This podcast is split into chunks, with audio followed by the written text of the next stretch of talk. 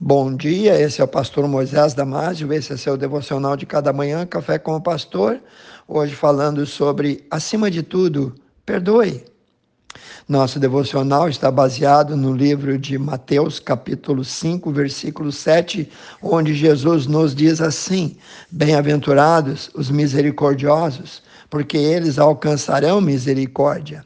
Muita gente tem sofrido com a falta de perdão.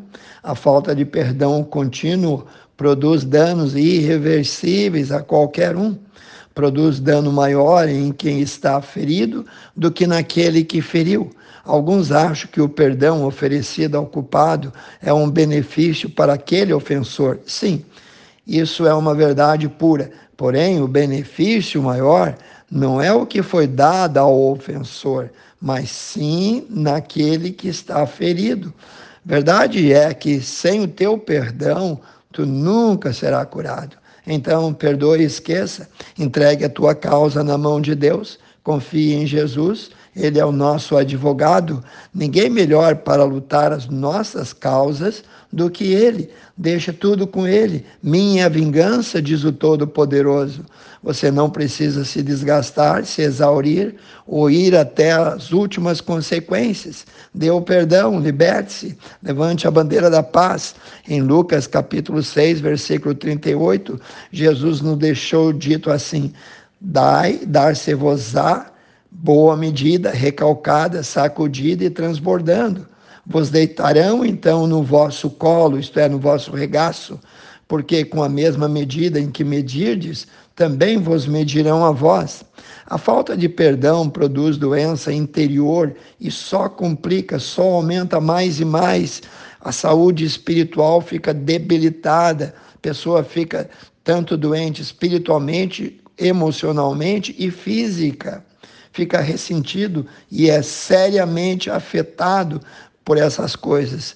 Vejamos o Senhor Jesus nos advertindo do mesmo perigo da falta de perdão em Mateus 5, 25, ele diz: Concilia-te depressa com teu adversário enquanto estás no caminho com ele, para que não aconteça que o adversário te entregue ao juiz e o juiz te entregue ao oficial e te encerre na prisão. Pois é, a falta de perdão pode prender e colocar na prisão qualquer um. Isso é um fato comprovado. O ódio prende, a raiva se transforma em cólera, que se transforma no desejo de vingança. Muita gente boa por aí está presa por anos nesse fundo de poço, mas quando decide perdoar, então é imediatamente liberta. Assim pode viver livre deste verdugo. Isso também pode acontecer com você, basta decidir perdoar. Jesus nos ensinou em Mateus 6,12, dizendo: Perdoa-nos as nossas dívidas, assim como nós perdoamos aos nossos devedores. Qual é então a saída? Confie em Deus e ofereça perdão, saia livre desse labirinto. Essa síndrome de Caim pode afetar qualquer um e causar um grande estrago no presente e no futuro. Querido, não caia nessa armadilha. Jesus veio para nos dar vida e vida em abundante. Está lá em João 10, 10b. O perdão é um ato voluntário de misericórdia, de compaixão. O perdão deve fluir da benignidade do nosso coração e não por haver ou não bondade no ofensor.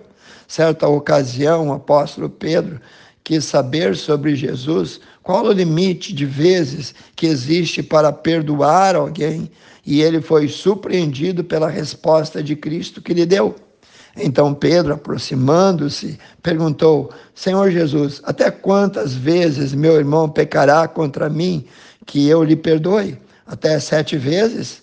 Respondeu-lhe Jesus: Não te digo, Pedro, que até sete vezes, mas até setenta vezes sete. Confira lá, Mateus capítulo 18, 21 e 22.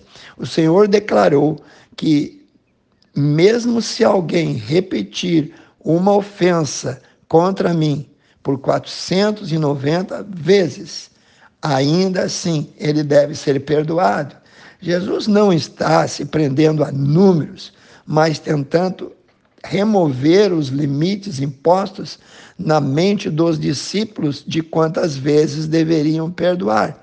Eu fico pensando, o que seria de nós sem a misericórdia de Deus? Quantas vezes Deus já nos perdoou? Quantas mais Ele vai nos perdoar?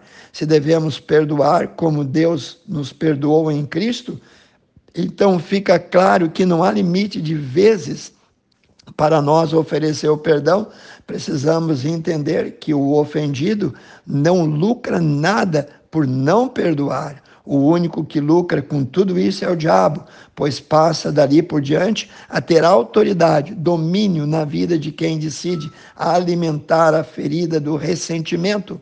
A Bíblia nos ensina que não devemos dar lugar ao diabo, está lá em Efésios 4, 27.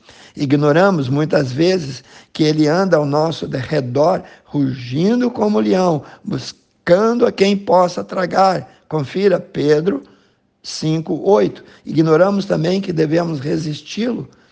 Está lá em Tiago 4, 7. Então, quando nos recusamos a perdoar, estamos voluntariamente quebrando todos esses mandamentos. Querido, perdoe e viva a vida de vitória, de paz, de gozo, de alegria que Deus tem para ti. Pense e repense nisso. Quero orar contigo, precioso Deus.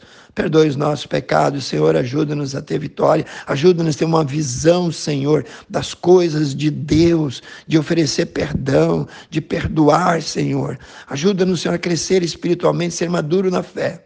Eu peço e oro por esses que ouviram esse devocional em nome de Jesus. Amém. Se você gostou, passe adiante a seus amigos, seus grupos. E eu te vejo no próximo Café com o Pastor.